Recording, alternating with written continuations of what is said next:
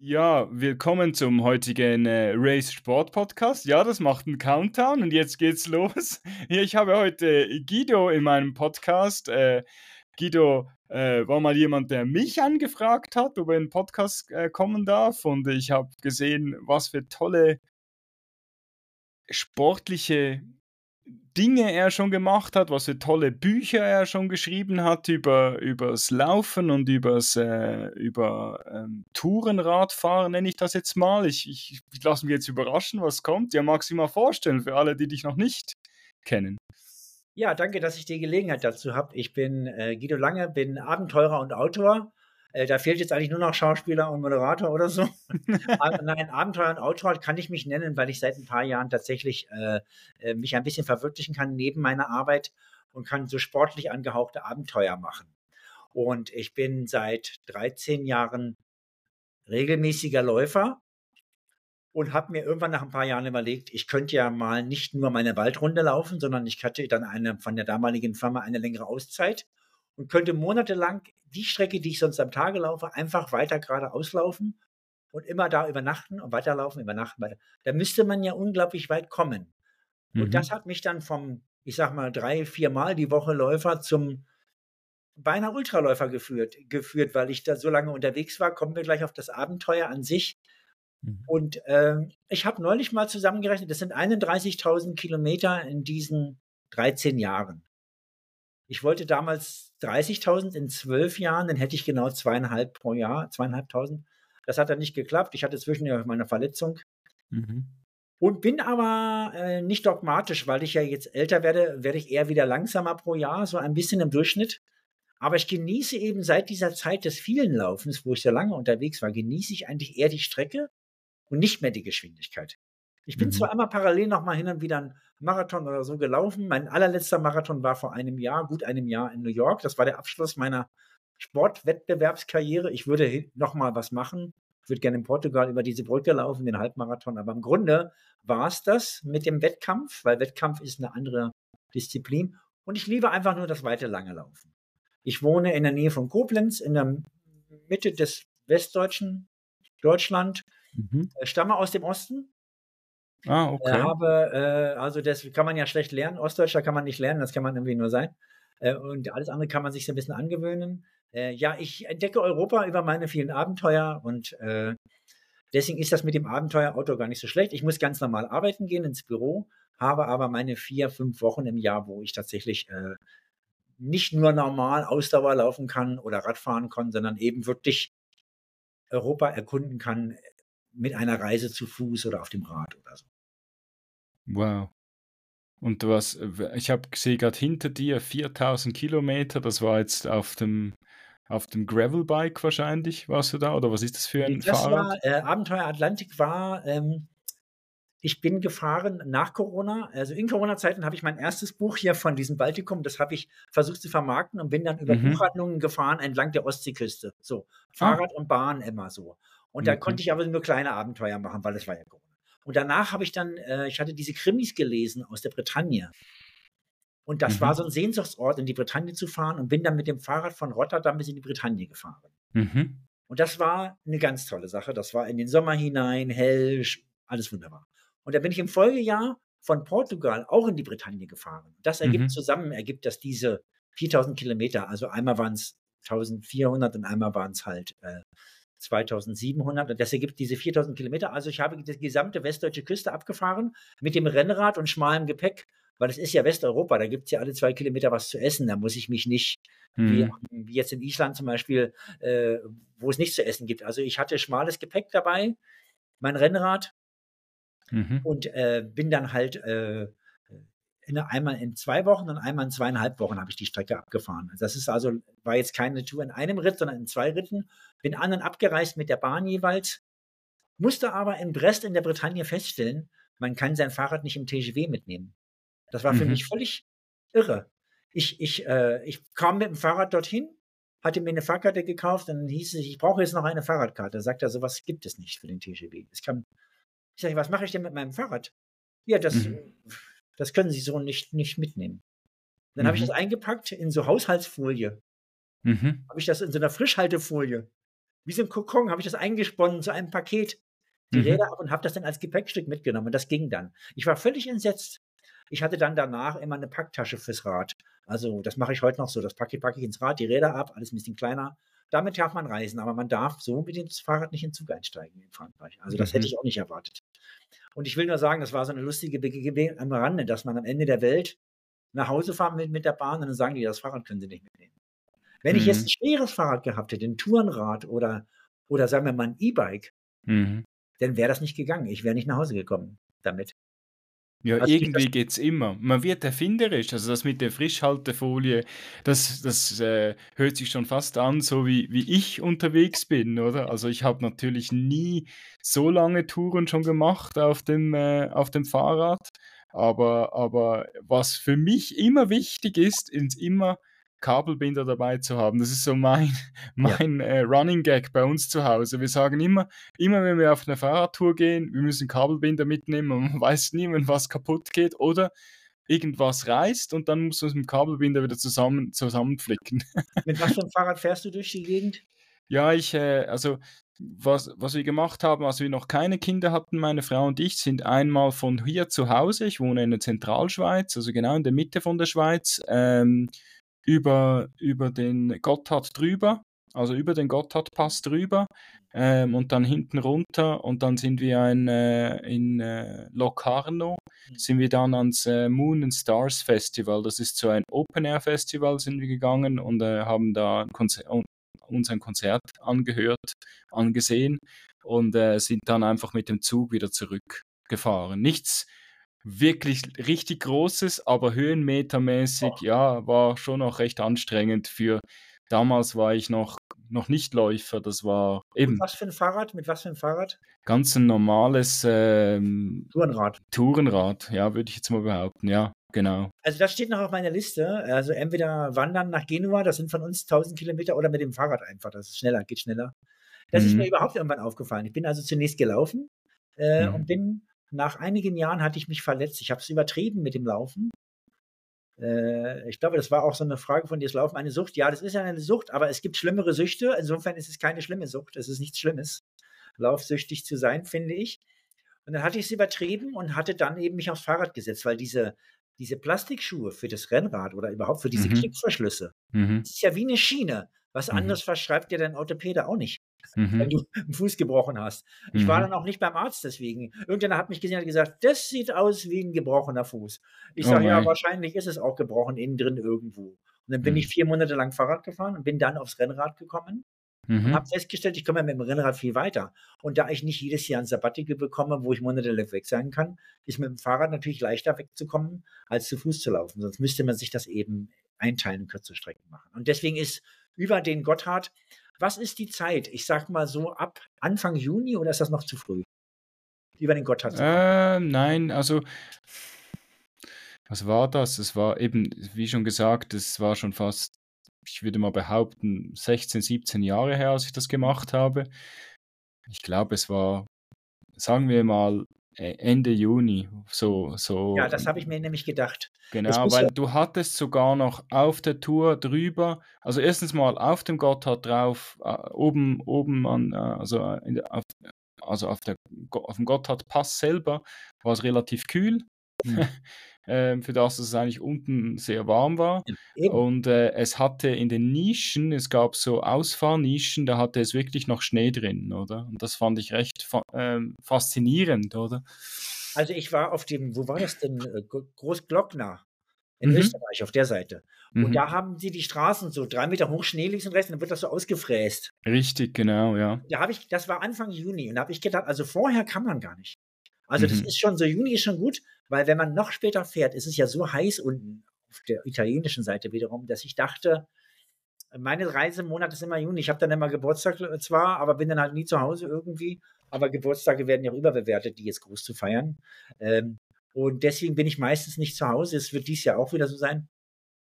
Und deswegen ist Juni ein super Monat, weil es ist noch Vorsaison Mhm. bevor endgültig alle Hotels ausgebucht sind und man muss dann irgendwas Teures nehmen oder vorbuchen. Ich bin am liebsten, komme ich irgendwo hin und dann äh, gucke ich, was gibt es, wo ist es schön. Und es stellt sich heraus, eine kleine Pension da vorne an der Ecke mit Blick zum Meer, die in keinem Internet so richtig verzeichnet ist. Und das ist dann oft meine. Und die haben auch oft ein Zimmer frei. Also ich, ich, ich will da jetzt nicht besonders viel Geld sparen mit, sondern ich will eher das Schöne sehen. Mhm. Und diese bombastischen großen Hotels kosten halt immer viel Geld, ist ja klar. Mhm. Das muss jetzt auch nicht sein, sondern eine schlichte Übernachtung und das findet man nur, wenn man sich in die Mitte vom Ort stellt und guckt mal, es gibt den Gasthof, haben sie eigentlich auch Zimmer und solche Geschichten. Mhm. Und deswegen ist es schön, wenn man ohne Buchung in der Vorsaison fährt. Und in der Hauptsaison geht das dann nachher nicht mehr. Deswegen das ist, Juni, so. deswegen meine Frage. Also Juni, wann passt, das könnte gehen. Ja, das könnte, das könnte gehen, ja. Eben, es kommt immer natürlich darauf an, äh, wie war der Winter? Ähm, war, wie, wie, also es ist natürlich immer total abhängig. Es kann ja auch sein, dass im Juni extrem warm wird oder nicht, oder? Also es, äh, es ist ja mittlerweile eine richtige Wundertüte, die wir da haben mit dem Wetter, oder? Also wir haben es ja jetzt gesehen letztes Jahr mit äh, Ende September war es immer noch relativ, also sehr warm sogar, oder? ist eigentlich schon verrückt, oder? Ähm, also ich habe nur gedacht, dass im Juni die Straße, das wird dann am Tage tauen. Und manchmal ja. kann nachts oben Frost sein, dann ist plötzlich Eis auf der Straße oder so. Nein, ich glaube nicht. Nein, nein, das schon nicht. Also ich glaube nicht. Das, das, das, sollte, das sollte sehr gut funktionieren. Das Problem ist halt, wenn man über den Gotthardpass geht, ähm, also auf der Straße ähm, ist halt, ähm, es gibt sehr viele diese Pergolas, ähm, ähm, weißt du, was ich meine? So wie diese Tunnels eigentlich, ja, oder? Ja. Wo ja so diese. So eine Galerie so. Galerie, genau, Pergola, genau. Und die, ähm, äh, die haben, äh, die sind dann, äh, da ist es schon ein bisschen, war schon ein bisschen, war mir, also uns ein bisschen mulmig, weil einfach der Verkehr, weil dann die Autos drüber fahren und dann äh, ist es ein bisschen eng. Hm. Oder gerade alle, alle Verkehrsteilnehmer auf einmal oder da drin. Aber dieses Stück war, glaube ich, erst so ab Tag zwei oder so, als, als, wir das, äh, als wir das so erlebt haben, oder? Und dann haben also, mussten äh, Ich habe keine Angst vor Autos. Also ich fahre lieber auf einer glatten, schönen Straße mhm. äh, mit Autos, als dass ich auf einem Holperweg fahre, auf einer Schotterstrecke, die irgendwo schön um jede Kirche drumherum führt und dann komme ich nicht vorwärts. Ich bin mehr so der Typ, über 100 Kilometer am Tag, volle mhm. Socke, und mhm. dann fahre ich lieber mit den Autos mit. Und äh, normalerweise ist es auch nirgends so, wie es jetzt in Island war. In Island mögen sie echt keine Radfahrer. Also ah. Klischees. Klischees sind ja out. Okay. Wir wollen keine Klischees bürsten und sagen, die sind so und die sind so. Aber was man wirklich sagen kann, Isländer haben keinen Bock auf Radfahrer. Man kann nur acht Wochen im Jahr Radfahren und dann kommen die Mitteleuropäer und wollen unbedingt Radfahren auf Island. Und das mhm. ist die einzige Zeit, wo der Verkehr nicht aufgehalten wird von Schnee, von Eis, von Nebel. Und dann können sie endlich mal einfach nur fahren und dann kommen diese Radfahrer. Und das, das ist für die ist das völlig unvorstellbar. Es gibt zwei Fahrradläden in ganz Island und das war's. Äh, Unverbesserliche, die dann lokal ihre 5 Kilometer Runde drehen und das war's. Und wenn wir, die Spinner da jetzt aus Amerika oder Europa rüberkommen mhm. und wollen unbedingt Fahrrad, da haben die kein Verständnis für. Das finden die doof. Und deswegen haben die auch keinen, was wir Deutschen auch lange gar nicht hatten, kein Rücksichtsgefühl für Radfahrer. Denn erst wenn man selber ja mal Fahrrad gefahren ist, dann merkt man ja, wie gefährlich das ist, wenn der so dicht an einem vorbeizischt, ja? Mhm. Und Island ist so, das kommt ein Auto von, das wird immer langsamer, langsamer, guckt, überholt. Das ist ein Tourist. Mhm. Aber ein Auto, so ein Pickup, mhm. der 20 Zentimeter an einem vorbei donnert, ja, das ist ein Isländer. Also äh, ist jetzt wirklich Klischee, aber dieses eine Klischee würde ich sagen, das ist tatsächlich begründet auch. Ah, spannend. Aber wie viele Kilometer hast du in Island gemacht? Ja, da bin ich unter 100 geblieben. Also ich hatte Tagesetappen von 150 sogar dabei, einmal 160, mhm. mhm. weil da kam auch vorher nach 80 Kilometern eine Tankstelle und mhm. an der mhm. Tankstelle gibt es manchmal was zu trinken und das war nur eine Zapfsäule an der Hauptstraße. Und das war's. Da war eine Zapfsäule mit einem Kartenschlitz, da war auch kein Dach drüber oder irgendwas. Und dann kam wieder 50 Kilometer nichts. Also da hätte ich auch gar nicht eine kürzere Etappe fahren können. Ähm, also ansonsten hatte ich aber auch Etappen nur noch mit 60, 70, 80 Kilometer dabei, um auch was Schönes zu erleben. Also ich mache das jetzt keine, es ist keine Challenge, sondern es ist schon so sportlich, aber es muss auch schön sein. Also man muss abends noch die Möglichkeit haben, die Stadt ein bisschen anzugucken, wenn es eine Stadt gibt. In Island gibt es keine Städte, bis auf zwei, sag ich mal. Mhm. Da war die Natur eher der, der Hotspot, aber äh, da hier im, im Atlantikabenteuer bin ich äh, auf der zweiten Tour, äh, Algarve, Bretagne, bin ich 115 gefahren im Schnitt. Mhm. Ich hatte auch keinen Pausentag. Äh, das, äh, ich hatte keine Zeit. Ich wollte die Strecke schaffen.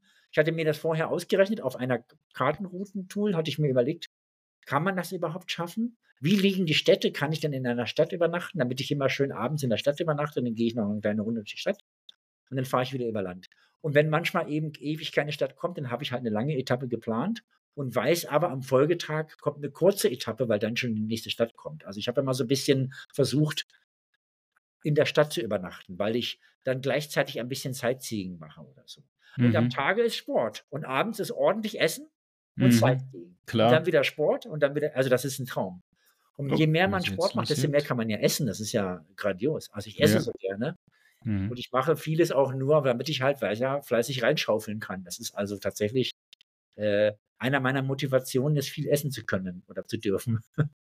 Ja, nein, es ist, äh, ja, eben genau, das ist aber dann läuft von genau das Gleiche. Ja. Also du hast ja jetzt gerade vorher erwähnt, eigentlich hast du mit dem Laufen angefangen vor Ja. 13 Jahren.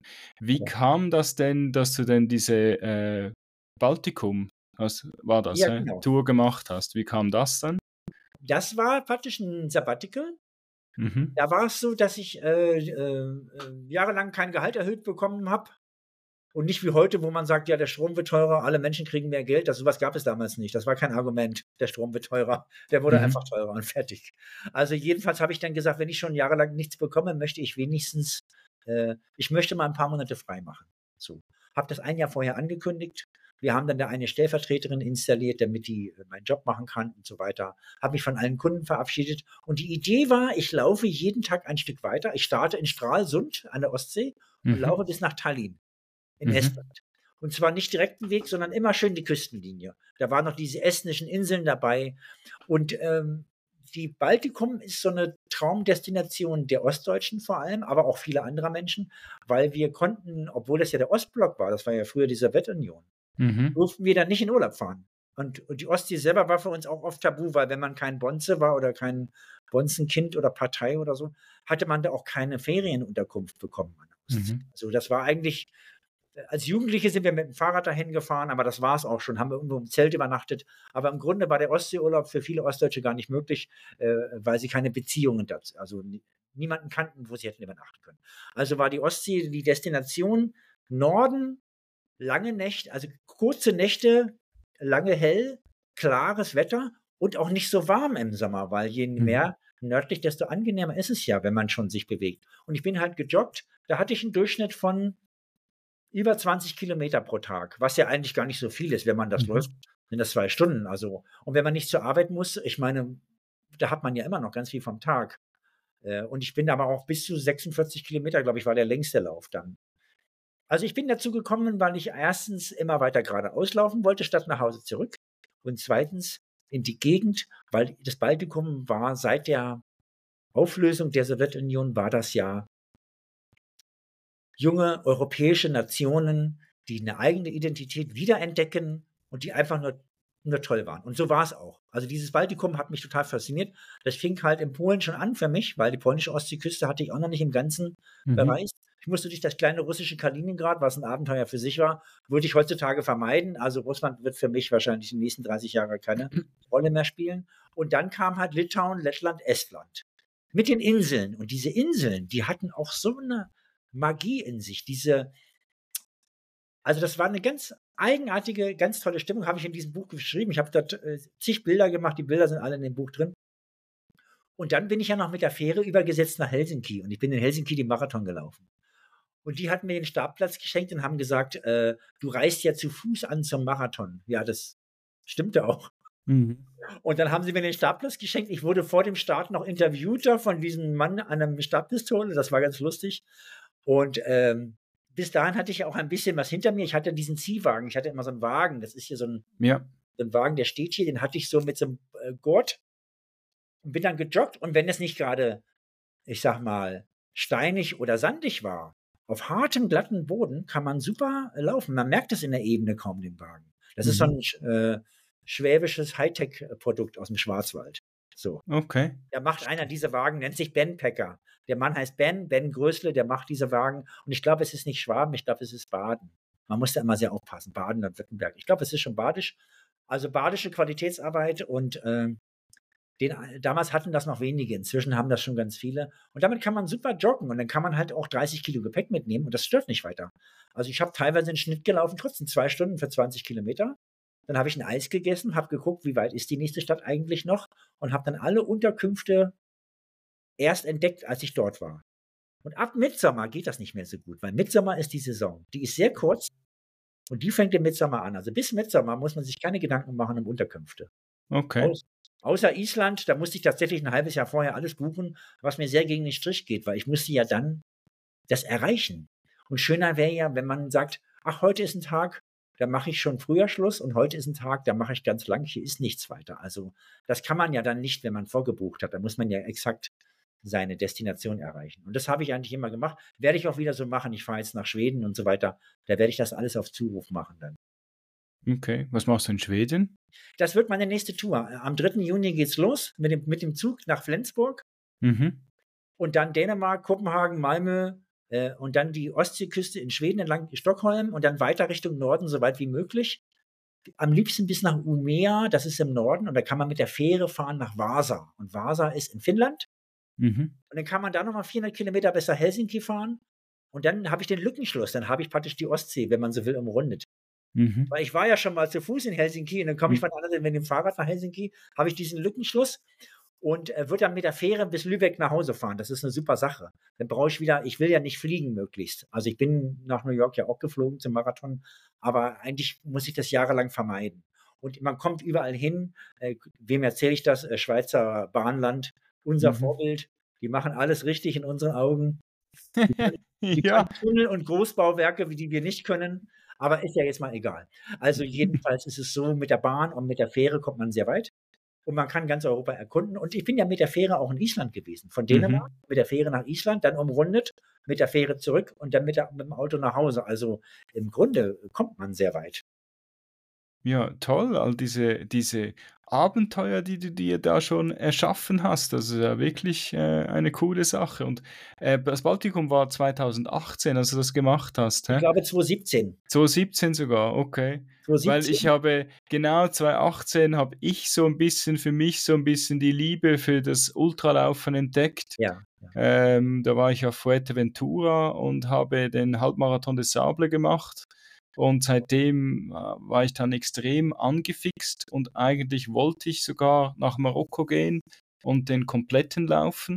Ja. Aber da hat mir eine Krankheit, also ich hatte einen, äh, ich hatte einen geplatzten Blinddarm, hat mir einen riesen Strich durch die Rechnung gemacht. Also zuerst Corona Hm. und dann und dann der Blinddarm und dann ist mir irgendwie ganz sch- komischerweise die Lust vergangen und jetzt ist mir die Lust so richtig danach einfach, ich bin lieber in Österreich oder in Deutschland äh, unterwegs, so an Läufen, äh, Laufveranstaltungen, also am liebsten in Österreich, so an Trailruns und so. Mhm. Ähm, es, es ist für mich das Beste. Also ich finde das so cool, einfach so in in Bergen ein bisschen rum zu äh, gehen. Es ist ja eher ein Gehen beim Trail, bei, beim Ultralaufen. Es ist ja nicht wirklich ein, ein Laufen. Und äh, ich weiß, es gibt es bei uns in der Schweiz auch, gibt auch einen Haufen Berge, aber irgendwie, keine Ahnung, das ganze Feeling in, in an, im Ausland ist für mich viel attraktiver als in der Schweiz. Ich weiß auch nicht wieso. Vielleicht komme ich dann wieder mal zurück in die Aber die Schweiz. Ferne ist ja immer, immer irgendwie äh, attraktiv. Also viele, wir hatten es vorhin ganz kurz von den Klischees, äh, viele meckern ja über Klischees und so, äh, über bestimmte Dinge, die man von anderen andichtet, aber tatsächlich, äh, wenn wir nur bei uns zu Hause sind, das bringt ja auch nichts. Man, du kannst dir nicht vorstellen, ich wohne auf einem Dorf, in einem 600 Einwohner-Dorf katholisch. Ich selber bin aus dem Osten, bin evangelisch sogar. Es sind ja Mhm. wenige Ossis getauft, aber ich bin evangelisch. Ähm, dieses Dorf, ich würde das nicht aushalten in diesem 600 Einwohner-Dorf. Und das soll es ja in der Schweiz auch geben, so einsame Dörfer. Ja, natürlich. So. Das kannst du super aushalten, wenn du vorher mal drei Wochen unterwegs warst. Das Mhm. heißt, du sitzt in deinem Büro mit deiner Kaffeetasse und es ist nichts Besonderes und du freust dich des Lebens, weil du hattest die Enthaltsamkeit und du hattest den Genuss auf der Reise auch. Du, äh, du fährst mit dem Fahrrad und da gibt es eben Ewigkeiten, nicht mal einen Kaffee oder irgendwas. Und dann kommst du in die nächste Stadt und setzt dich ins Café und isst dir so einen riesengroßen äh, Kuchen oder was auch immer. Und dann hast du plötzlich Spaß am Genuss. Viel mehr, als hättest du einfach nichts gemacht. Also das sagt dir auch was. Ich bin zum Ultralaufen gekommen nach dem Baltikum. Ich bin dann in 2018 habe ich drei Ultraläufe gemacht mhm. und habe die. Ich dachte, ich müsste ja theoretisch in der Lage sein zum Ultralauf, wenn ich jeden Tag äh, laufe so weit. Mhm. Und das war auch so. Ich habe dann einmal 63 Kilometer rund um Köln, den grünen Gürtel rund um Köln, kann ich nur mhm. empfehlen. Mhm. Eine ganz tolle Veranstaltung. 50 laufen so rum und 50 laufen so rum. Und ah, ist cool. Verpflegungspunkt. Ja, okay. Dann läufst du weiter. Okay.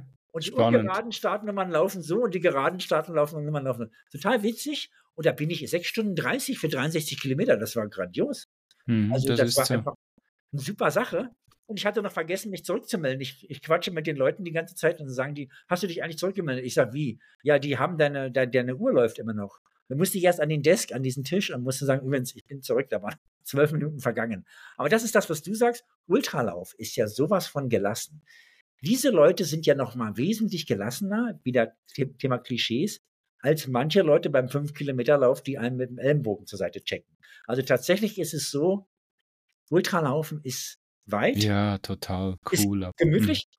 Was ich nicht konnte, ich habe dann mal bei uns im Hunsrück gibt es diesen Hubut, den Hunsbuckel Trail. Und der geht über eine ganz lange äh, Hängebrücke, die ist 400 Meter lang oder so. Über mhm. 100 Meter über dem Wald. Also das ist eine ganz, ganz tolle Sache. Und ich wollte unbedingt auf diese Brücke. Und zwar nicht als Tourist, sondern ich wollte im Rahmen dieses Laufes. Und das waren dann, glaube ich, 68 Kilometer. Da habe ich über acht Stunden gebraucht, weil das war Trail. Und da habe ich gemerkt, wie stressig das für meine Fußgelenke ist. Also ich könnte Trail laufen, kurz, oder Ultralaufen lang. Ich könnte nicht Trail lang. Das könnte ich nicht, weil die Knöchel, die Fußknöchel sind gestresst. Okay. Und irgendwann nach 30, 40 Kilometern machen es die Knöchel nicht mehr mit irgendwie. Die Stabilität. Man müsste wahrscheinlich, gibt es da irgendwelche Übungen, aber ich habe ja nie Bock auf irgendwelche Gymnastikübungen. Ich bin der Typ, der läuft einfach oder er lässt es halt. Ja, eben, genau. Das ist auch so normalerweise in meinem Podcast eine Frage, oder? Machst du Alternativtraining und so wie es sich anhört, überhaupt nichts. Ich habe jetzt vor etwa zwei Jahren, gut zwei Jahren angefangen, äh, noch was anderes zu machen für mich, um einfach die Stabilität zu haben, weil mein Ziel im Leben ist es, dass ich äh, mit 60, mit 70 noch äh, an, an, an, es müssen nicht viele sein, um an eine Laufveranstaltung zu gehen und dann vielleicht mal dann aufs Podium zu kommen, aufs das Treppchen. Das war mein Trick. Ich habe ja spät begonnen. Ich bin ja, weiß nicht, ob man sieht, ich bin auch über 60. Äh, tatsächlich ist es so, äh, ich habe beobachtet, dass viele früh angefangen haben mit dem Laufen oder noch schlimmer, viele haben als Kind schon Fußball gespielt. Fußball mhm. eine tolle Sache, aber Fußball macht halt die Knochen kaputt. So. Und wenn die dann laufen mit 45, können die nicht mal immer die Knie im Eimer sind. So. Und ich habe ja erst begonnen mit Ende 40, also habe ich erst begonnen zu laufen. Mhm. Und dann blieb ich so stabil. Das heißt, ich blieb bei meiner Zeit zehn Jahre lang und je, immer jede Alterskohorte, die ich kam, wurde ich besser. Mhm. Ich habe dann immer schon geguckt, ich denke, ich bin jetzt 54, nächstes Jahr bin ich 55, neue Kohorte. Was wäre, wenn ich nächstes Jahr nochmal dieselbe Zeit laufen würde? Und dann habe ich gesehen, wie ich im Ranking von Platz 80 auf Platz 13 käme. Aber da gab es einen Knick, der war halt so vor zwei Jahren, würde ich sagen. Da gab es einen gewissen Knick. Solange ging es eigentlich äh, äh, aufwärts bis stabil. Mhm. Und ich wurde gefühlt, also ich wurde äh, in Relation zu dem restlichen Läuferfeld, wurde ich immer besser. Und ich hatte ein paar kleine Läufe, da hatte ich so Platz zwei in meiner Alterskohorte. Aber die Läufe, das waren dann immer so Läufe mit 300 Teilnehmern, da wurden die Altersplatzierungen äh, nicht gewürdigt. Und ich glaube sogar, ich, ich hätte das gern gehabt, weil ich war als Kind ich war normal gebaut. Ich hätte Sport machen können. Ich habe aber keinen gemacht, weil mein Bruder war etwas älter, zwei Jahre älter, und der hat alles besser gekonnt im Sport. Also habe ich keinen Sport gemacht. Ich habe Gitarre spielen mhm. gelernt und Witze gemacht und Entertainment. So. Und das konnte ich dann besser. Irgendwie so. Ich glaube, man sucht sich instinktiv eine Ausweichstrategie. Und jedenfalls habe ich nur Kumpels gehabt, die die Kinderzimmer voller Medaillen hatten und Pokale. Mhm. Ich hatte gar nichts, nicht mal eine Urkunde. Und dann war ich bei einem Sportfest, da war ich vielleicht acht, und da habe ich mal den vierten Platz gemacht. Und sie hatten eine Bronzemedaille übrig. Und dann haben mhm. sie mich neben den Drittplatzierten gestellt, okay. auf den Erdboden und haben mir eine Bronzemedaille umgehängt. Diese Medaille war die einzige Medaille in den ersten 30 Lebensjahren. Und ich habe das nie verstanden, wieso eigentlich alle anderen die Pokale und Medaillen horten und ich gar nicht. Und ich glaube, das hat mich auch dazu geführt, Wettläufe zu machen. Und deswegen hätte es mich interessiert, dass sie mich aufrufen. Ich komme nach vorne, ich kriege eine kleine Urkunde, weil ich glaube, das habe ich irgendwie nachzuholen aus der Kindheit oder so. Nur so am Rande, fällt mir gerade. Hm, ja. Nein, bei, bei mir war einmal habe ich was geschafft, auch eine kleine Anekdote. Ich habe mal, ich, ich, ich war irgendwie in einem äh, Laufladen in, in, in, in, in, in Florida und dann hat er, hat er gesagt, äh, ja, wir haben da so einen 5-Kilometer-Lauf, willst du da mitmachen? Und da habe ich gesagt, ja komm, mache ich mit. Ich war eigentlich auf der Peak von meinem von meiner Performance. Also ich war eigentlich sehr gut unterwegs bei Marathons und so, also für mich gut unterwegs, so für mein Gefühl. Und dann habe ich wirklich das Ding voll durchgerockt. Also wirklich wie ein Irrer bin ich durchgerannt und die Leute haben mich auch angeschaut, ob ich total vom Hafen gebissen bin. Und nachher am Schluss hat es dann nicht ganz gereicht, so für die normale äh, Ranking. Da war ich, glaube ich, Vierter oder so, mhm. aber ich wurde 35 bis 40 Altersstufe wurde ich Erster. Toll. Und die haben mich wirklich, und die Amerikaner sind halt schon so ja. unterwegs, die haben mir ein Glas geschenkt, so ein Pokalglas und so. Es war recht cool. Also, das fand ich schon recht cool. Das habe ich dann nie mehr geschafft. Später. Also, ich habe mich eher auch, ich habe mich gar nicht so oft mit den anderen verglichen, weil klar war, ich bin unter den ersten 10% oder 15 oder so. Und das war schon gut so und fertig. Und wenn du dann mitmachst bei so einem New York Marathon mit 56.000 Startern, dann bist du ja. halt Platz 12.000. Das ist doch scheißegal. Das war sowieso egal, weil da habe ich nämlich, äh, der, das war eine ein, einer von zwei Marathons, die ich als Genusslauf gemacht habe. Alle erzählen dir das. Du gehst an den Start, du triffst dich am Vorabend bei einem großen Lauf Mhm. sagen alle, ja, ich mache das nur so als Genuss und so. Ja, ja, alles klar. Ich kenne überhaupt keinen Wettkämpfer, der das nur als Genuss macht. Ich hatte einmal beim Berlin-Marathon meinen Chip vergessen, meinen Laufchip an dem Schuh. Ich weiß nicht, mhm. ob das mhm. heute noch so ist. Damals hatte man ja so einen Chip von, von Mika Timing und den mhm. brachte man immer mit und meldete den Chip an und dann konnte man den gleichen Chip wieder nehmen. Den hat mhm. man vorne am Schuh befestigt. Ich weiß nicht, ob das mhm. jetzt noch so ist. Ich so. glaube. Gibt es noch, aber. Ja, ich, ich glaube, also die haben das jetzt. Chips jetzt neuerdings. Genau, oder so. Aber ich, komisch, ich habe ich hab sowas gehört. Ähm, jetzt gerade, ich war jetzt gerade in Berlin, äh, jetzt gerade über, über, also zwischen Weihnachten und Neujahr und da hat mir jemand gesagt, da hat mir jemand erzählt, dass er einfach ins Ziel gerannt ist, obwohl er gar nicht äh, offiziell gemeldet war. Ah. Aber es kennen ihn alle da, also die ganzen Leute am, am äh, äh die ganzen, äh, die ganzen äh, Medaillenausgeber und einfach all diese Helfer, die kennen ihn und haben nur gelacht, also gar kein Chip am Schuh. Und dann war ich überrascht, dass ich diesen Satz gehört habe, weil ein Chip am Schuh zu haben, ist für mich was, was ich erst, glaube ich, nein, hatte ich noch nie. Doch, ich hatte also das wirklich. Bei mir, bei mir ist das eher so, bei uns ist das so, am Anfang war so ein Chip an der Startnummer dran, ja. so ein kleiner roter, den haben sie immer abgerissen am Schluss. Ja. Aber mittlerweile ist es so ein Schaumstoff mit einem, mit so einem Draht drin und das der bleibt drin. Ja. Genau. Also das war so, man hatte damals seinen eigenen Mika-Timing-Chip, man musste immer 6 Euro Pfand bezahlen und meistens behielt man den einfach. Und die Chippen dann mal war da eingebrannt drauf, die konnte man dann angeben, dann wussten die schon, das ist der. So. Mhm. Und in mhm. Berlin hatte ich den Chip vergessen. Und die Läufermesse war total doof. Wenn man da einmal durch war, da konnte man total nochmal nicht zurück in diesen Mitgliederbereich und das war alles irgendwie stressig. Mhm. Äh, aber ich bin, ansonsten liebe ich Berlin, aber das war irgendwie ein bisschen komisch. Und dann bin ich einfach ohne Chip gelaufen. Mhm. Weil ich hatte keinen Bock, mir jetzt doch noch einen zu besorgen im Nachhinein. Das war irgendwie blöd. Und da habe ich gedacht, ich mache das als Genuss. Und damals lief ich immer so drei Stunden 26, drei Stunden 25 und immer so die Richtung, drei Stunden 28. Mhm. Und dann bin ich einfach drei Stunden 38 gelaufen. Zehn Minuten langsamer, damals auf meinem Niveau. Mhm. Und das war so ein toller Marathon. Ich hatte nicht diesen Stress, den ich sonst immer hatte, mit genau überlegen, lege ich noch einen Zahn zu oder warte ich noch ein bisschen, was trinke ich, was esse ich. Nein, das war ganz toll. Dann durch dieses Neukölln mit diesen ganzen Musikgruppen und so. Das war einfach nur super. Und da habe ich gedacht, warum kann man das nicht genießen? Das ist das, was immer alle dir sagen, nee, nee, ich genieße den nur. Also tatsächlich habe ich das gemacht. Und jetzt New York war klar, der New York wurde zweimal verschoben. Einmal wurde er wegen Corona verschoben. Mhm. Und einmal hieß es, äh, es darf jetzt wieder eine Einreise stattfinden aus Europa am 8, ab 8. November.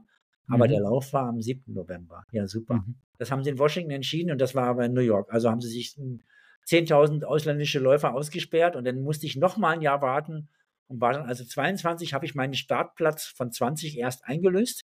Mhm. Musste auch schon zubezahlen, weil die hatten auch schon keinen Bock mehr, wegen Corona jetzt dauernd noch irgendwelche Nachzügler zu haben. Und äh, dann bin ich halt äh, gelaufen und da war klar, ich schaffe das. noch nach wie vor, aber ich werde jetzt äh, langsam, ich werde vielleicht sogar Gehpausen machen. Und so war es auch. Ich habe dann irgendwie vier Stunden, vier Minuten oder so gebraucht. Aber das war ein Genuss, das war mein langsamster Marathon überhaupt. Aber das war toll, weil die Amerikaner spinnen ja komplett. Mhm. Jubeln dich an, da denkst du, hinter mir kommt ein Local Hero. Nein, da ist keiner. Das mhm. ist wegen mir. Mhm. Dabei kennen die mich. In einem Industriegebiet mit Garagenhöfen, mit, da ist, da wohnt gar keiner. Und da jubeln sie dich tot. Das ist natürlich ganz toll. Äh, hat mir auch gefallen. Mir war es fast zu laut. Aber ich muss sagen, äh, das war was ganz Besonderes. Und besser kann man eigentlich seine Marathonkarriere nicht, nicht abschließen eigentlich, als nochmal Sonnenlauf zu machen. Also ich kann mir vorstellen, Halbmarathon in, in Portugal. Ich bin ja in diesem Abenteuer rübergefahren, äh, wollte ich rüberfahren über die Brücke, über diese rote Brücke. Mhm. Äh, Ponte de 24. April heißt die. Darf man nicht. Man kann nur mit dem Auto oder mit dem Zug.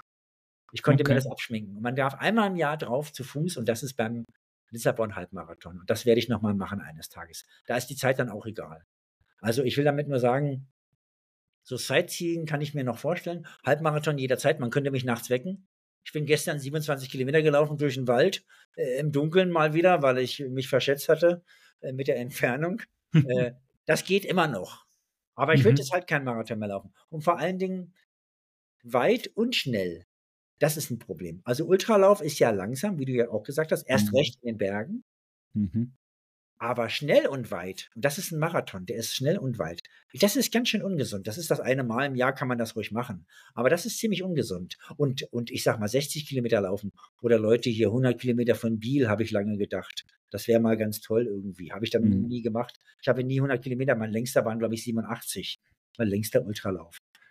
Äh, äh, aber das ist gar nicht ungesund. Hauptsache, äh, man muss nicht schnell und weit. Das ist dann wirklich so ein bisschen so eine Sache. Eben 100 Kilometer von Biel war ich nach Corona. Äh, da haben sie nur 20 Kilometer Runden gemacht. Da hättest du fünf von denen machen müssen. Oh. Ja, ist noch bitter mit den Runden, oder? Ähm, aber wäre gegangen. Ähm, aber war ganz, war ganz eine komische Situation, hatte ich noch nie. Also, wenn wir gerade von Motivation äh, ein bisschen geredet haben, ähm, oder ich komme jetzt noch diese, zu diesem Thema, ähm, war ganz komisch. 40 Kilometer habe ich gemacht, relativ gut. Dann bin ich noch 5 Kilometer weitergelaufen und auf einmal im Kopf oben habe ich mir gedacht, weißt du was, jetzt habe ich keine Lust mehr. Und noch nicht mal die Hälfte. Ja, und dann habe ich eingepackt, bin runter in die Garage bei diesem, äh, bei diesem, äh, ähm, bei dieser Tribüne, habe ich mein Auto parkiert, weil mein Hotel war ein bisschen weiter weg und bin ins Hotel gefahren, habe hab mich in die Badwanne reingesetzt und am nächsten Tag habe ich es extrem bereut, dass ich nicht durchgezogen habe. habe ich, hatte ich noch nie in meinem Leben. Ich habe immer alles durchgezogen, außer ich hatte wirklich Schmerzen. Ich wusste nicht, was los ist. Eine Woche später ist mein Blinddarm geplatzt. Ach, das war das. Ja, das ist recht spannend, dass das, äh, mein Körper wollte mir sagen, ich glaube, jetzt ist nicht gut, du solltest nicht weitermachen. Ich war auch topfit am nächsten Tag, aber überhaupt nichts gehabt, fast keine Schmerzen in der Muskulatur, gar mhm. nichts. Obwohl es eben der 100 Kilometer von Biel hat leider ein bisschen viel Asphalt drin, äh, hat schon ein bisschen hatte auch Kies und so, Kieswege äh, drin und so, aber der Asphalt, der passt mir nicht. Das verschlägt mir ein bisschen immer zu fest die Beine. Darum finde ich Traillaufen so cool. Also es muss ja nicht mal Traillaufen sein mit viel Höhenmeter, aber dann bewegen sich die Füße. Wie du jetzt gerade vorgesagt hast, bei dir ist das jetzt eher, dass du dann irgendwann Probleme mit den Füßen kriegst, aber meine Füße bewegen sich und durch das bewegt sich die ganze Muskulatur ja, und das wird dann wie massiert und dann hast du viel weniger Probleme, oder? Also man sagt auch, unebene Wege äh, wandern ist ja extrem gesund, weiß ich. Aber ich bin der Fan, ich weiß nicht, was heißt Fan? Das ist Quatsch. Ich habe mich da nicht irgendwie für künstlich für begeistert, sondern ich hatte, äh, bevor ich regelmäßig zu laufen angefangen habe, bin ich gelegentlich gelaufen. Und ich hatte Laufschuhe, die waren so 15 Jahre alt, knüppelhart, weil das Plastik wird ja immer härter. Mhm. Das waren die ersten Schuhe nach dem Mauerfall, glaube ich, weil äh, es gab damals die Werbung im Fernsehen Puma Disc, da konnte man so drehen. Mhm. Und dann mhm. waren da so Metallschlaufen und dann zog sich alles zusammen. Mhm. Das war in den, in den 90ern, gab es das im, im Fernsehen. Und dann habe ich mir so Dinger gekauft, weil es hieß, du brauchst ein paar Tonschuhe fürs Kegeln oder für irgendwas. Und mhm. mit diesen Schuhen bin ich 15 Jahre später noch gelaufen. Meine Frau, die ich dann kennenlernte, hat gesagt, das kannst du nicht machen, das ist total ungesund. Du mhm. musst Schuhe haben mit Abrollen und das ganze Programm. Mhm. Ich sage, ja, aber eigentlich laufe ich super damit. Sie sagt, ja, du ruinierst dir alles, das wird so sein. Mhm.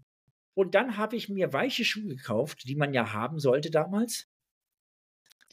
Und da haben meine Kniegelenke, dann wird ja der Fuß tritt dann nicht gerade auf, sondern der knickt ein bisschen ein und macht eine seitliche Bewegung. Mhm. Und da ist ja kein Gelenk im Knie seitlich, das geht ja nur vor und zurück, das ist ja wie so ein mhm. Scharnier. So. Mhm. Das hat mir Probleme gemacht. Und dann bin ich zurück zu harten Schuhen zurückgekehrt. Zu so ganz, inzwischen habe ich seit zehn Jahren nur noch so Barfußschuhe, so ganz dünne Dinger. Mhm. Der saubere, glatte Auftritt auf dem Asphalt mit dem mhm. Vorderfuß. Mhm. Da ist der Bein, das Bein ist nicht gestreckt beim Auftritt. Die Federung ist in dem geknickt, leicht geknickten Bein. Mhm. Das ist meine Technik offenbar, die ich jetzt nicht irgendwie erfunden oder gelernt habe. Die habe ich offenbar. Und ich kann nichts anfangen mit diesen ganzen Weichen wie OnCloud und dieses ganze Zeug. Das ist für mich Gift. Oder irgendwelche, ich glaube, Nike hat das auch, die haben ziemlich weich. Mhm. Das ist überhaupt nichts für mich. Ich ziehe die Schuhe an und ich habe Knieschmerzen nach zehn Kilometern. Das kann ich vergessen. Das merke ich sofort. Und diese harten Schuhe mit dem glatten, geraden Auftritt, die sind interessanterweise für mich gut. Und deswegen lief ich auch Straße, glatte Straße, weil ich dann vorderer Mittelfuß, so würde ich mal sagen, mittlerer Vorderfuß so. Mhm. Das ist für mich die Technik, die, die mir entgegenkommt. Und das ist natürlich klar, wenn ich mit der Technik jetzt durch den Busch laufe, über Stock und Stein, das bekommt mir dann nicht gut. Also das ist wahrscheinlich dann nicht möglich, ja. Aber so hat sich das entwickelt. Ich habe dann irgendwann festgestellt, es, ist, es gab einen ganz großen Barfußschuh-Hype. Mhm. Das war so, ist zu Ende gegangen vor fünf, sechs Jahren, meine ich, oder so. Mhm. Aber als ich regelmäßig anfing zu laufen, vor 13 Jahren, begann das gerade. Dann habe ich genau die zehn Jahre mitgemacht mit Barfußschuhen. Interessanterweise war ich mitten im Trend, obwohl das für mich ist egal. Ich bin eher skeptisch, wenn ich auf einen Trend treffe, denke ich, was machen alle? Ist das überhaupt gut oder ist das jetzt Marketing? Hm. Und mir hat das gut getan, diese Barfußgeschichte. Und ich habe heute noch Schuhe, die heißen, glaube ich, Hyperion Tempo oder so von Brooks. Die sind ziemlich dünn, keine Sprengung. Das ist für mich super. Das ist für mich super. Jetzt hast du es gerade erwähnt. Brooks, okay, gut, ja.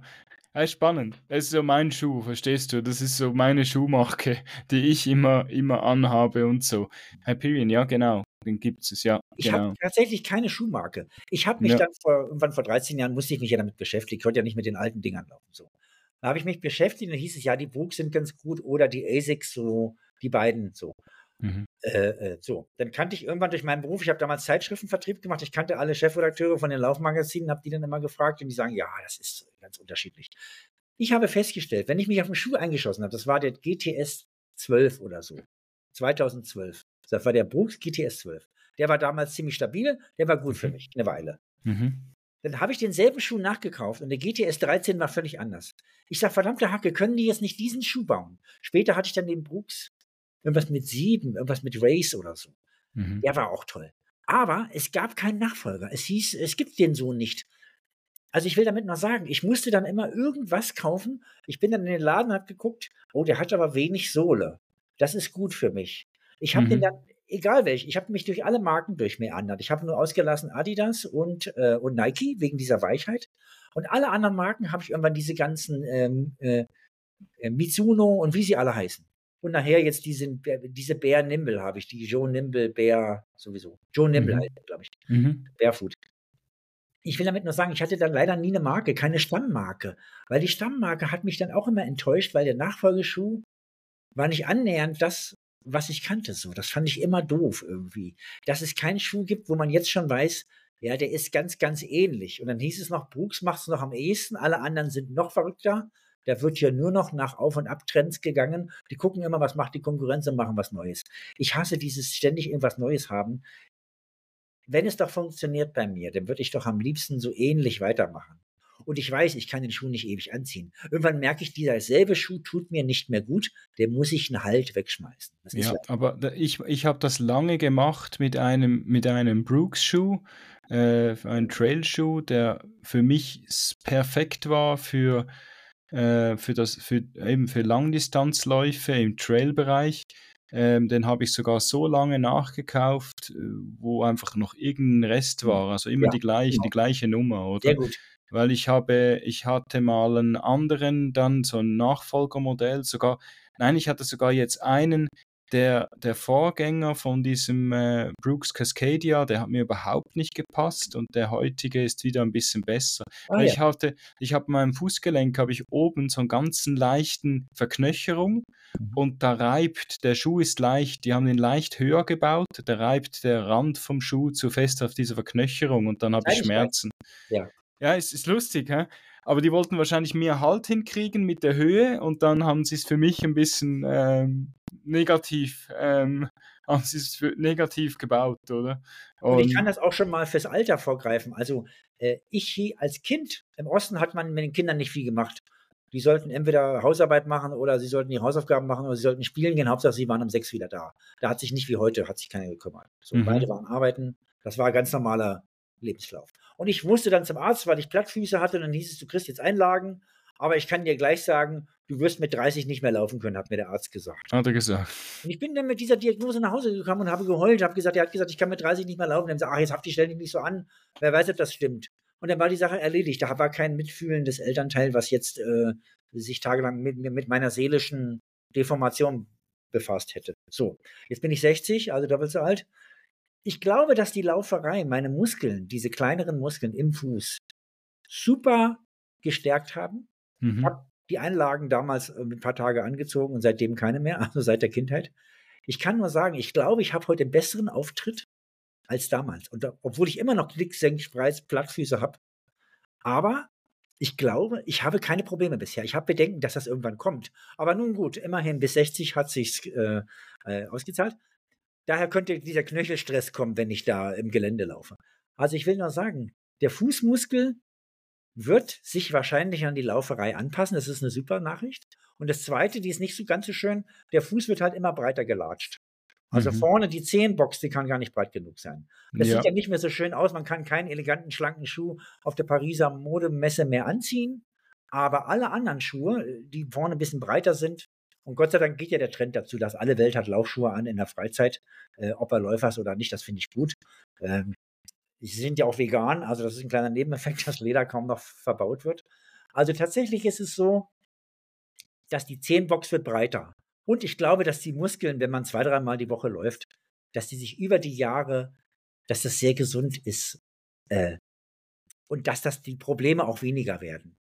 Ja, ich bin und auch die, keiner, der gerne äh, MRT machen lässt und weiß, was er hat. Also Genau. Und, und auch, ja eben genau, so MRT machen und so ist ja gut und recht. Man weiß dann, was los ist. Ja. Aber es gibt, glaube ich, nichts, also bin ich der Meinung, wo man nachher nicht wieder hinkriegt mit irgendwie an einem, dann muss man halt dann, wenn man dann merkt, dass es in die falsche Richtung ging, doch noch ein Zusatztraining machen, das nicht mit dem Laufen zu tun hat, um Übungen, einfach Übungen machen. Genau, und dann ist man wieder drin, oder? Und Ja. ich, was auch, was man ja immer sagt, äh, was ja immer wächst, sind ja die Ohren, die Nase und die Füße und meine Füße werden immer länger. Ach ja. Ja, dünkt's mich. Mich dünkt's irgendwie, die Schuhgröße wird immer größer. ich habe ja auch, ich habe bei Laufschuhen habe ich teilweise jetzt irgendwie 46, das kann ja gar nicht sein. Ich hatte immer Schuhgröße 3. Die Füße werden tatsächlich bei mir auch größer. Ich denke, die sind dann einfach breiter und länger gelatscht. Aber das ist nicht verkehrt, auf großem Fuß zu stehen. Das bedeutet auch Standfestigkeit für dein Leben. Das ist eine gute Sache. Ja, jetzt hast du gerade vorher das erwähnt, bist du denn Veganer, dass du das jetzt extra erwähnt hast vorher mit Nee, dem ich, nicht? Ich, ich hätte Lust darauf. okay. Also ich habe heute meinen Ledergürtel betrachtet und habe gedacht, den habe ich vor 20 Jahren gekauft. Ich kaufe keinen mehr in diesem Leben, keinen Ledergürtel mehr. Ich, äh, vegane Ernährung ist mir fast ein bisschen anstrengend. Das finde ich ein bisschen schade, weil äh, da muss man genau gucken mit Vitamin B12 und so. Was man aber super machen kann, ist vegetarisch ernähren. Das ist überhaupt kein Mhm. Problem. Da hieß es ja früher auch, oh, oh, ich kenne eine Frau, die ist ganz dünn, die ist Vegetarierin, das sieht man aber auch. Das ist natürlich totaler Quatsch. Äh, aber vegan mache ich mal. Also wir haben manchmal machen wir so eine 30-Tage-Challenge oder so, dann machen wir das mal. Ich esse auch zufällig vegan. Ich hole mir ein paar Kartoffeln, ich habe so einen kleinen Gemüsegarten. Kartoffeln, Mhm. brate die an im Stück, also mit Schale, Mhm. in Öl, Mhm. mache Zwiebeln dazu und es schmeckt fantastisch. Und dann essen wir das. Ich sage, übrigens, das ist ja vegan heute. Also, weißt du, ich bin jetzt nicht der Typ, ähm, der vegane Fleischprodukte kauft oder so ein Quatsch. Nein, das ist auch Quatsch. Es hat so viele äh, Zusatzstoffe drin. Da Äh, ist ich alles drin, meine, außer da, Lebensmittel. genau, also da kannst du ja einfach äh, eine Gemüsepfanne machen Ja. und das funktioniert ohne Problem. Also Manchmal ich, erwische ich mich dabei. Ich koche, alles super und Schuss, zum Schluss einen ordentlichen Schuss Sahne. Dann denke ich, ja, jetzt ist es natürlich nicht mehr vegan. So. Aber das fällt mir dann rein, während ich die Sahne reingieße. Bis dahin war das vegan. Man hätte das so essen können. Aber ich denke, jetzt noch ein Schuss Sahne wäre ganz schön. Schütte den rein und denke, naja, vielleicht solltest du das nochmal überdenken. So. Aber in Wirklichkeit äh, sehe ich das hier unverkrampft. Und als ich hier am Baltikum war oder auch hier beim, äh, im, im, Atlantik oder so, mhm. oder Island, da gibt es auch, also die lachen sich tot, ne? immer vegane Leute. Also die Leute in Polen haben gesagt, du trinkst keinen Schnaps und du isst kein Fleisch. Warum bist du auf der Welt? Was, was soll das? Fand ich geil. Zum Thema Klischees. Also Sie haben mich das gefragt, deswegen kann ich das wiederholen. Ähm, tatsächlich ist es so, wenn ich gar nichts zu essen kriege und ich habe richtig, richtig Hunger. Und in Island gab es diese Geschichte. Im Nordosten, wo keiner wohnt, da waren an dem Tag zwei Autos, die ich gesehen habe auf der Straße. Mhm. Ich sag mhm. mal, auf 110 Kilometern waren zwei Autos. So. Und dann kam ich in einen Ort, da waren zwei Häuser und dann hieß es, äh, eins muss ja meine Unterkunft sein. Dann, Im ersten Haus sagten sie, nee, das ist nicht deine Unterkunft, das ist das andere Haus höchstens, wenn überhaupt. Das andere Haus war dann eine Museum für seltene Schafsrassen, wo ich dachte, genau, das braucht ihr. Ihr braucht in dieser Einöde braucht ihr ein Museum für seltene Schafsrassen. Also ich glaube, die haben einstellige Besucherwerte da. So. Jedenfalls sagte der, nee, hier ist es nicht, es ist das andere Haus. Ich sage, das haben die anderen auch schon erzählt. So. Das war aber diese Art Gemeindehaus und sie wussten es nicht. Es wird tatsächlich vermietet. Der Mann mit dem Schafsmuseum hat das Zimmer vermietet. Und das war meins. Jetzt haben die da gefeiert, eine Taufe. Das heißt, in diesem einsamen Tal waren 18 Verwandte beisammen. Das ist viel, weil da wohnt ja keiner. Und da hatten die für 18 Verwandte sechs Lammkeulen in Folie stundenlang gebacken. Mhm. Und das sah toll aus. Diese, diese Platte mit dem Essen, das bog sich. Und ich hatte nur so eine Trockennahrung, die ich mir aufgießen wollte mit heißem Wasser. So. Und da habe ich gedacht, wie mache ich das jetzt? Bei uns hätte ich gesagt, Entschuldigung, darf ich eigentlich eine Kleinigkeit mitessen bei Ihnen? Das, das geht nicht in Island. Also da muss man jetzt einfach, und ich bin so ein Typ, sehr kommunikativ. Ich denke, nein, du fragst sie nicht. Sie müssen dich fragen. Da habe ich in der Küche rumgestanden, nach Kaffee gesucht in den Schränken. Ja, was suchst du? Und so, ja, vielleicht Kaffee. So. Aber sie haben sich nicht erweichen lassen, haben Nachtisch gemacht, so ganz tolle Kuchen. Ich denke, oh, fantastisch. Und dann gab es das Kratzgeräusch. Sie kratzten von den Tellern die Reste. Und dachte ich, jetzt ist der Moment, wo sie sich fragen, was sie mit der letzten halben Keule machen. Dann kam ich in die Küche und dann haben sie gesagt, Mensch, wir haben hier noch was. Was ist eigentlich mit dir? Willst du mal probieren? Ich denke, Gott sei Dank. Und da war es auch egal, ob es vegetarisch war.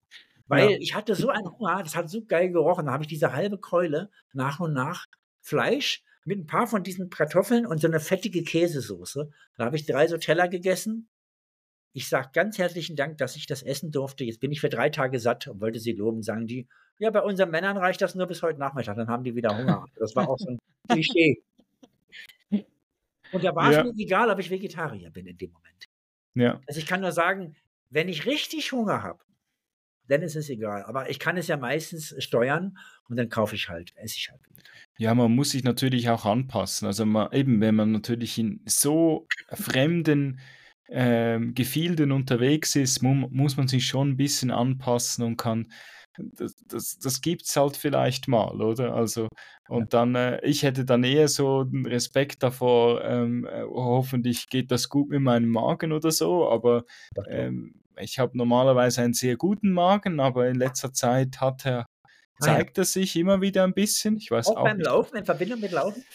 Nein, äh, jetzt im Sommer hatte ich das beim, ich war im, im Südtirol unterwegs und habe gedacht, das war der, die, waren die Hö Höhenmeter, die mir irgendwie zugesetzt haben. Also weißt du, am Anfang so die ersten Tage, bis ich mein Körper von, ich bin etwa normalerweise so bei 400, äh, 400 Höhenmeter wohne ich und ich bin auf irgendwie 1500, 1800 unterwegs gewesen. Habe ich gedacht, vielleicht muss ich meinen Körper daran gewöhnen, weil jedes Mal ist so ein ganz leichtes Magenbrennen nach dem Laufen. Und äh, ja, das hat sich dann dummerweise in was Komisches verwandelt, aber jetzt bin ich zum Glück wieder losgeworden. Ich habe gelesen, irgendwann mal vor Jahren durch diese vielen Laufmagazine, die ich alle kannte, äh, dass bei bestimmten Läufern die Magenwand so ein bisschen aneinander reibt. So. Okay. Und, äh, und das ist ganz interessant vielleicht äh, für dich. Und ich weiß ja, man soll immer Hafer essen und so. Ich habe ja keinen Bock auf dieses Porridge und dieses ganze Zeug. An der, Im Baltikum, die essen alle Porridge. Äh, und das gab es zum Frühstück und ich wollte das nicht. Ich wollte zwei Brötchen mit Marmelade. So. Das war immer so mein Essen. Äh, konnte ich mir abschminken manchmal. ich weiß, dass Hafer sehr gut ist, aber ich weiß auch, dass es Leute gibt, die tatsächlich mit gerade Ultraläufer so, da isst du ja dann irgendwas oder irgendwelche Riegel oder so Mhm. oder, oder irgendwelche Eiweißdrinks, keine Ahnung. Äh, ich kann mir vorstellen, dass das irgendwie mit diesem Reiben, dass das irgendwie tatsächlich damit zusammenhängt. Aber ich glaube es nicht so sehr, dass es die Höhenmeter sind. Aber ist ja, man weiß es nicht. Ja, der Druck am Anfang, was auch immer, ist ja egal. Wir haben uns so viele verschiedene Sachen haben wir uns da gefragt. Ja. Aber was ich mich frage, ähm, denn das mit der Disziplin gewesen? Also warst du denn oder, oder, oder auch die Motivation, war denn das für all deine ähm, Erlebnisse, die du jetzt schon gehabt hast, die mehrere Tage gegangen sind, war das für dich kein Problem? Also war jeder Tag, warst du total motiviert, das durchzuziehen? Ja, ich bin keiner, der durchzieht. Auch ich ziehe durch. Aber ich bin keiner, der denkt, ich ziehe es durch. Sondern ich bin einer, der, der wirklich Spaß hat. Und ich glaube, das fängt aber da an, dass ich zwei, dreimal die Woche, am liebsten jeden Tag, ich war in Holland in, im November in Urlaub, hatte ich neun Tage Zeit und dann bin ich halt alle acht Tage, die ich vollständig da war, gelaufen. Jeden Tag. Das wäre was für mich. Ich weiß auch, dass äh, sieben mal acht Kilometer die Woche viel gesünder sind als zweimal 25 oder 26. Mhm. Also, das weiß jeder. Aber äh, das schaffe ich teils, teils nicht. Aber schaffen ist ja immer so eine Frage der Priorisierung. Wenn man wirklich wollte, könnte man. Äh, ja, aber klar, wenn man beruflich ist, hat man doch ein paar Zwänge. Ich will nur sagen, die Motivation, jeden Tag oder oft rauszugehen, zu laufen, jetzt ist ja teils schlechtes Wetter und so. Ich glaube, das ist nur der erste Schritt. Wenn man erstmal einen halben Kilometer läuft und das ist weg, dann ist das einfach die reine Freude. Und wenn man unterwegs ist, zu Fremden, also zu was Neuem, an der Küste entlang oder keine Ahnung, es ist egal. Ich bin gestern, wie gesagt, habe ich mich verlaufen im Wald. Äh, es fand sich einfach kein Ende. Es wurden dann immer mehr Kilometer. Das war so ein Genuss, dass ich danach schon wahrscheinlich dann ein bisschen süchtig bin, das wieder zu erleben. Manchmal vergisst man das über seinen Tagesstress so ein bisschen, aber ehrlich gesagt, im Abenteuer, nee, da gibt es ja nichts Schöneres. Es gibt ja nichts Schöneres, als sich zu bewegen. Es darf nicht in Sport. Dein Podcast heißt ja Sport-Podcast. Mhm. Und äh, Sport ist für mich ein Synonym für Wettkampf und Training. Mhm. Beides mache ich ja nicht oder nicht mehr. Training habe ich noch nie gemocht. Ich Mhm. würde einfach nur so laufen, aber ganz gut sein wollen. Aber das ist natürlich Quatsch. Das ist dann auch, ich bin dann trainiert, aber ich habe nicht, ich habe nicht trainiert, sondern ich bin nur gelaufen. Und wenn ich Mhm. viel laufe und oft laufe, dann werde ich natürlich irgendwie besser oder zäher oder schneller oder keine Ahnung. Ich werde einfach langlebiger. Also das ist ein Trainingseffekt, aber ich möchte nicht trainieren. So. Und deswegen habe ich auch die Motivationsproblematik nicht. Ich, ich mache eigentlich, was mir Freude macht. Und irgendwann, ich weiß nicht, wann das ist, nach ein paar Jahren hat man da auch dauerhaft Lust dazu. Also ich, ich gebe zu, also ich, es ist so, dass ich jedes Jahr im Sommer mehr Schwierigkeiten habe, bei Hitze zu laufen. Ich verliere sehr schnell Mineralien, könnte auch eine Frage des Alters sein. Deswegen ist Radfahren im Sommer mit dem Fahrrad 20 Kilometer den Berg runter nach Koblenz zur Arbeit und abends einen anderen Weg 30 Kilometer wieder hoch. Da Mhm. habe ich ja schon mal was gemacht. So. Und wenn ich das oft mache, ich habe das 35 Mal gemacht im letzten Jahr mit dem Fahrrad zur Arbeit. Und oft im Sommer. Das ist besser, Radfahren im Sommer, weil im Winter ist es kalt an den Fingern und an den Füßen. Das bedeutet im Winter laufen und im Sommer Radfahren. Eine super geile Kombination. Da muss ich mich nicht für motivieren. Das ist einfach Mhm. schön. Da kriege ich ein, da kriege ich so ein Grinsen auf dem Gesicht. Und wenn dann noch so eine leichte Abenteuer, ich habe mich nämlich neulich in dem gleichen Wald, wir haben im Moment noch Hochwasser am Rhein. Deswegen Mhm. ist dieser normale Rhein-Joggingpfad ist immer noch überspült teils und so. Jetzt ist das Eis und kalt und Wasser. Deswegen laufe ich jetzt oben da durch die Wälder. Mhm. Ich habe mich neulich schon mal verlaufen und habe zwar ein Handy dabei gehabt, habe dann nur Google angemacht, anstatt mir eine ordentliche App anzugucken und bin dann in die totalen Dornenhecken geraten. Da waren nur noch Dornen. Da habe ich Mhm. mir aufgeschlitzt, den Finger aufgeschlitzt und habe mir im Dunkeln immer abgewischt am T-Shirt. Und irgendwann bin ich die letzten 400 Meter wirklich steil den Berg runter durch die Dornenhecken bis runter auf die Landstraße und dann wusste ich wieder, wo ich war. So. Ich kam dann ins Helle, ich sah aus wie geschlachtet. Dieses ganze Blut war an meinem gelben Shirt alles voll Blut, dass ich noch so ein kleines Alltagsabenteuer nebenbei habe. Das ist ja doppelt geil. Also ich laufe und sei es eine Begegnung mit einem Hund oder mit einer anderen Person oder sei es mal ein neuer Weg, wo ich mich verlaufe. Das sind die modernen, normalen kleinen Abenteuer. Und das ist auch mein Reiz. Also ich bin der, ich, ich liebe Überraschungen. Das ist eine Typfrage. Manche mögen lieber Kontrolle. Und ich habe auch kalkulierbare Überraschungen, liebe ich sehr. Also wo ich weiß, ich werde jetzt nicht in der nächsten Ecke ermordet, aber das äh, wird nicht stattfinden. Mich, mich bringt niemand um oder mich fällt auch kein Tier an so schnell. Ja, nein, ich war, äh, ich, mir geht es etwa gleich. Ich probiere eigentlich jeden Lauf eine andere Runde zu machen. Und äh, das äh, klappt natürlich nicht immer, weil es gibt ja auch Abende, wo du einfach müde nach Hause kommst, aber trotzdem noch Sport machen möchtest. Und dann spulst du dir einfach dummerweise irgend so einen 7 Kilometer Lauf noch schnell runter. Ähm, ist, ist eigentlich, ja, ist aber trotzdem schade eigentlich, aber einfach, und letztes Mal habe ich einen richtig coolen Satz noch gelesen im Internet, da stand ähm, irgendwie so, erst nach 20 Minuten, am Anfang möchte ich nicht laufen gehen, nach 20 Minuten möchte ich nicht mehr aufhören laufen, oder? Das den ja. fand ich recht cool. Also das, den, den Satz, äh, das ist so mein neues Motto. Einfach mal laufen gehen, nach 20 Minuten macht es dann so viel Spaß, dass du gar nicht mehr aufhören möchtest, oder? Also das, das geht mir auch so. Ich, ich hatte, äh, das habe ich irgendwann auch mal aufgeschrieben, weil ich wusste nicht, ob ich damit jetzt alleine bin. Also nach, ich hatte früher einen sehr stressigen Job. Sehr stressig. Mhm. Auch Probleme, die sich nicht sofort lösen. Es gibt ja für jedes Problem gibt so eine A-Lösung, wo man sagt, ja, wir können das jetzt so machen. Holzhammer-Methode. Ne? Wir treiben den Keil mit dem Holzhammer hinein, so in das Problem. Man kann aber auch eine elegante Lösung machen. Und das dauert ein bisschen, bis die kommt. Die kann man auch nicht erzwingen. So. Und äh, bevor ich in so ein Kreativmeeting gehe, warte ich einfach nochmal, was, was meine Person irgendwann dazu sich.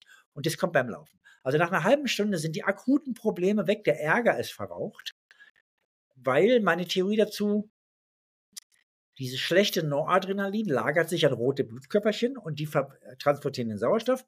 Und der Sauerstoff wird inklusive dieser Hormone also alles verbrannt. Das ist so, als wenn du einen halben Tropfen Salatöl in den Tank machst. Der wird auch mit verbrannt. Mhm. Obwohl er da nicht reingehört. So.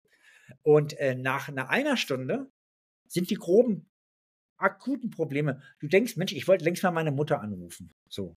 Das schiebt man schon seit Tagen vor sich her.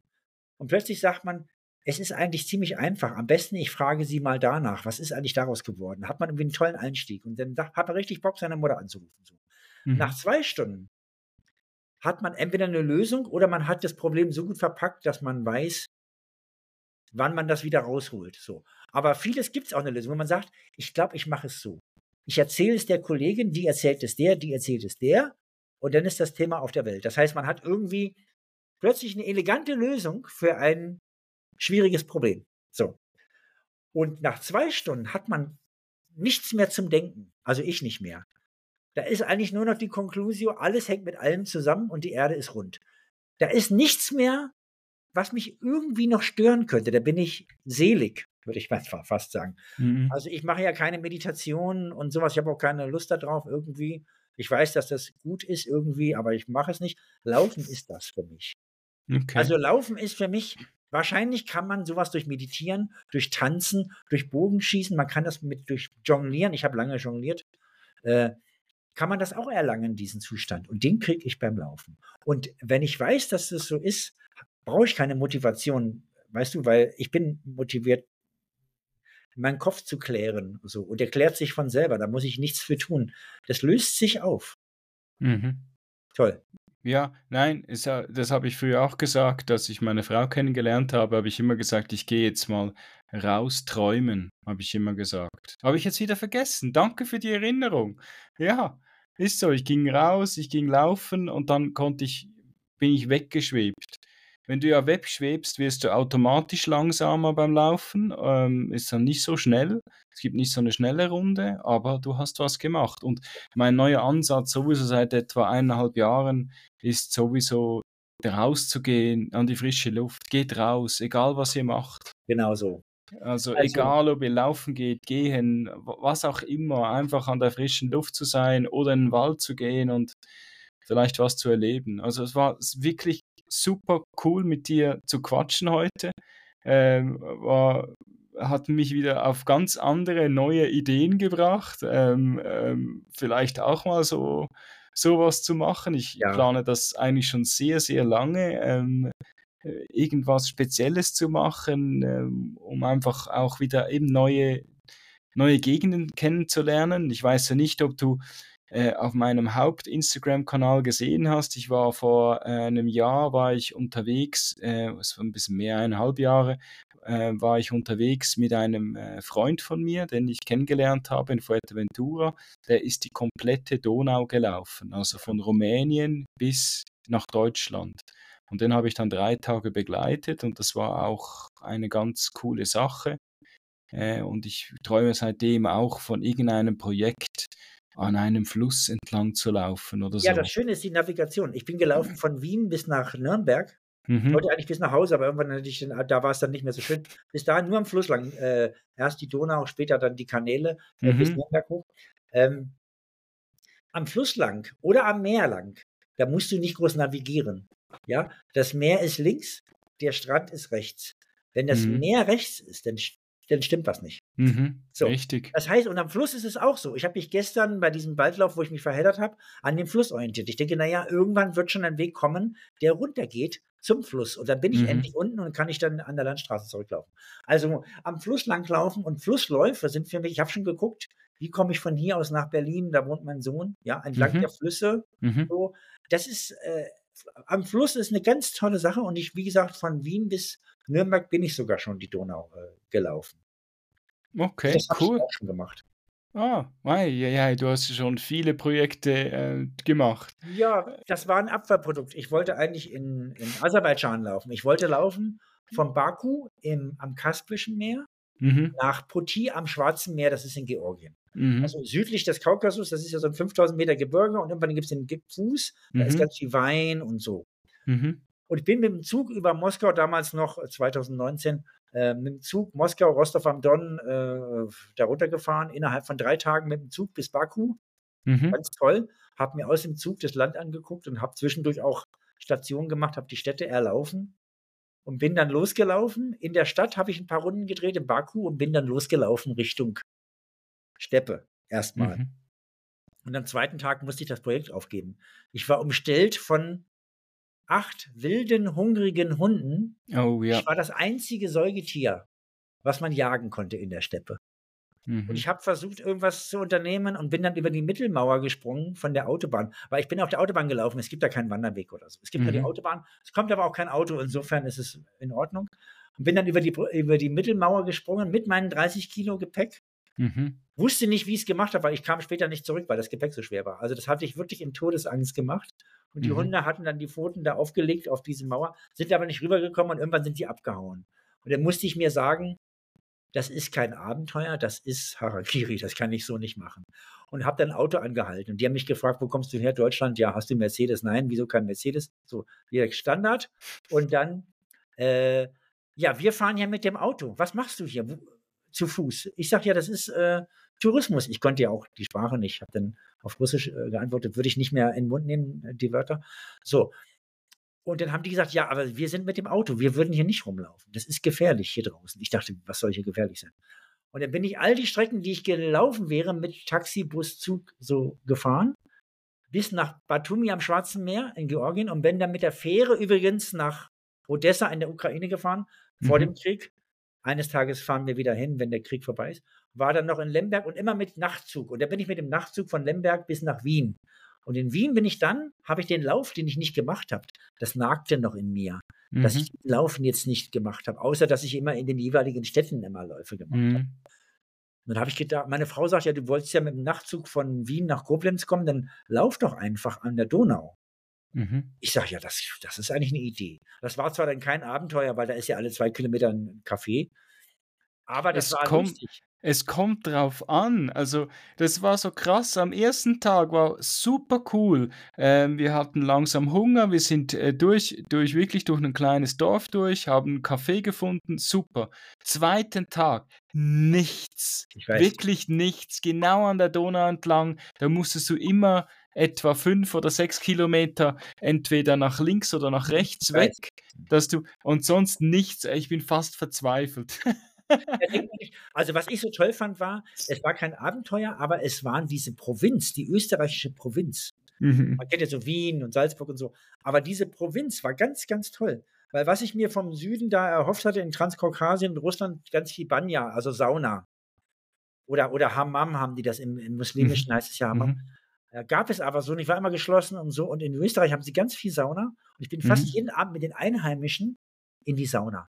Und Mhm. die haben mich sofort als Kumpel begriffen. Kommst du morgen wieder? Äh, Ich sage, nee, ich laufe weiter. Also ich bin dann einfach weiter. Äh, In dieser Wachau und wie das alles heißt. Und so. Mhm. Ich weiß jetzt, wo das alles ist. Dieses ganze Weinviertel, Mühlviertel und wie es alles heißt. Ganz toll. Ich wäre nie in die österreichische Provinz gekommen, wenn ich nicht zu Fuß erkundet hätte. Und das gilt übrigens für alle meine Abenteuer. In diesen Büchern ist das ja alles beschrieben. Ich mache eine Nahaufnahme. Also äh, du, hast- du, du reist ja so langsam durch die Welt, dass dir nichts entgeht. Dir entgeht kein Dialekt, keine Eigenheit, keine bestimmte Sprache oder kein bestimmtes Essen, wo sie sagen, das gibt es nur hier zu essen. Wenn du mit zu Fuß oder mit dem Fahrrad unterwegs bist, dann entgeht dir nichts. Wenn du mit dem Wohnmobil mal schnell 500 Kilometer fährst, ja, dann, dann Mhm. schon durch durch die Gegend mit dem Dialekt.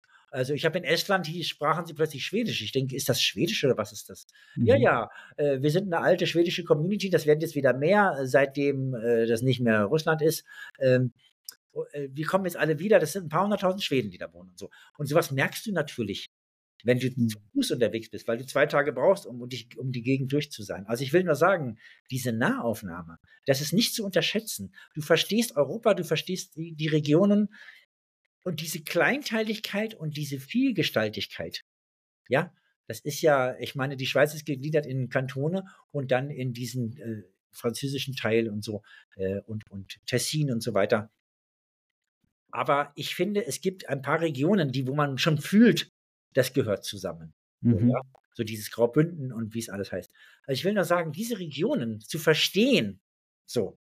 Bei euch wäre es wahrscheinlich so, man kommt in ein Tal und die Sonne scheint nicht. Ich frage, wieso nicht? Ja, das ist immer nur von März bis September, so ungefähr. Finde ich Mhm. auch hochspannend. Also Schweiz ist für mich auch nochmal so richtig. Ich mache erstmal die harten Sachen wie Island und Skandinavien und wenn es nachher nicht mehr geht, Kommst du dann in die Schweiz. Ja, alles wenn das alles nicht mehr geht, dann mache ich Irland oder so. Da ist das Fliegen einfach gleich gut. Genau.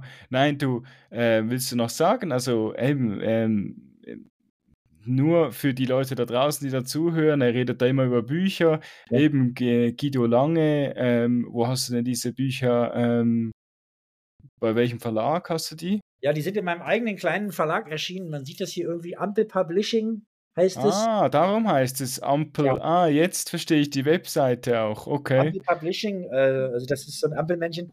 Und äh, ich habe tatsächlich einen, selber einen Verlag gegründet, einen kleinen, leider Oh, okay. 2020 mitten in Corona und keiner wollte mehr Reisebücher kaufen. War aber egal. Also es gibt Abenteuer Baltikum, Abenteuer Transkaukasien, Abenteuer Atlantik und Abenteuer Island ist jetzt, das erscheint am 29. Februar. Mhm, okay. Äh, kann man gut. aber jetzt auch schon vorbestellen. Das gibt es bei jedem Buchhandlung, äh, Mhm. in der Buchhandlung des Vertrauens. Jeder kann das besorgen, auch in der Schweiz. Ähm, Mhm. Ist mein eigener kleiner Verlag. Ich weiß nicht, wie, wie viele Bücher ich noch mache, weil meine Frau sagt immer, noch ein Buch machen wir nicht, weil die hört sich immer meinen Wehklagen an, wenn irgendwas nicht funktioniert. Mhm. Aber jetzt wird es immer besser. Es wird, die Bücher werden besser. Ich, ich, ich werde mit den Fotos besser. Ich mache die, die Bücher leben eigentlich mehr von Bildern. Bilder sind die Land- Landschaft Mhm. und die Geschichten sind die Menschen. Also entweder andere Reisende oder aber die Einheimischen. Weil man, wenn man Hunger hat und schlafen will, muss man sich mit den Einheimischen anfreunden. Wie die Geschichte mit diesen, mit diesen Lammkeulen davor. Mhm. Das war so eine von diesen vielen Geschichten, die stehen da drin. Und dazwischen gibt es halt diese krassen Bilder. Diesmal habe ich auch äh, Hardcover, Doppelseiten, ganz viele, wo man das Buch jetzt, das ist ein geklebtes Buch noch. Mhm. So. Mhm. Und das ist natürlich so eine Sache mit dem Aufschlagen, ja. Und wenn man Mhm. aber ein, ein Hardcover-Buch hat, dann kann man das ganz flach aufschlagen. Und da hat Mhm. man eine ganz große Doppelseite von diesen isländischen, ja, von dieser Natur, die einfach granatemäßig ist. Mhm. Und äh, so werde ich, Bilder werden besser, der, der Buchsatz wird besser, also ich bin richtig happy. Und ich habe auch aufgepasst bei den Preisen übrigens, auch bei den Schweizer Preisen. Äh, meistens ist es so, dass es viel teurer in der Schweiz. Ich habe das Mhm. nie verstanden. Nee, bei mir ist es so, dass ich, glaube ich, fast pari gerechnet habe. Ich glaube, 28 Euro und 30 Franken oder so kostet das. Also das kostet Okay. und es kostet in der gesamten Eurozone gleich. Jetzt ist ja nun die Schweiz nicht im Euro, aber es Mhm. kostet nicht unterschiedlich, weil die Verlage, die, das gefällt mir alles nicht an den Verlagen. Äh, das ist der Vorteil, dass ich alles machen kann, was ich will. Mhm. Aber der Nachteil ist halt, ich habe nicht die Audience. Und ich habe, vielleicht habe ich genug Aufmerksamkeit, aber ich habe nicht genug Rezensionen. Wenn einer das Buch kauft oder liest oder als E-Book, das wird es dann auch immer, gibt es immer alles auch als E-Book und so weiter. Die Rezensionen, die großen Verlage, die haben ein Netzwerk, die haben innerhalb von zwei Tagen haben die 100 Rezensionen schon mal. Mhm. Und ich, bei mir dauert das Monate, bis das einmal rezensiert, weil wie, wie, wie viele Leute machen es? Das ist jeder Zehnte, jeder Zwanzigste. Das dauert also ewig, bis da mal eine Rezension. Also wenn ihr so ein Buch in die Finger kriegt und es gefällt euch, dann macht eine Rezension. Das ist das Größte, was ihr überhaupt machen könnt.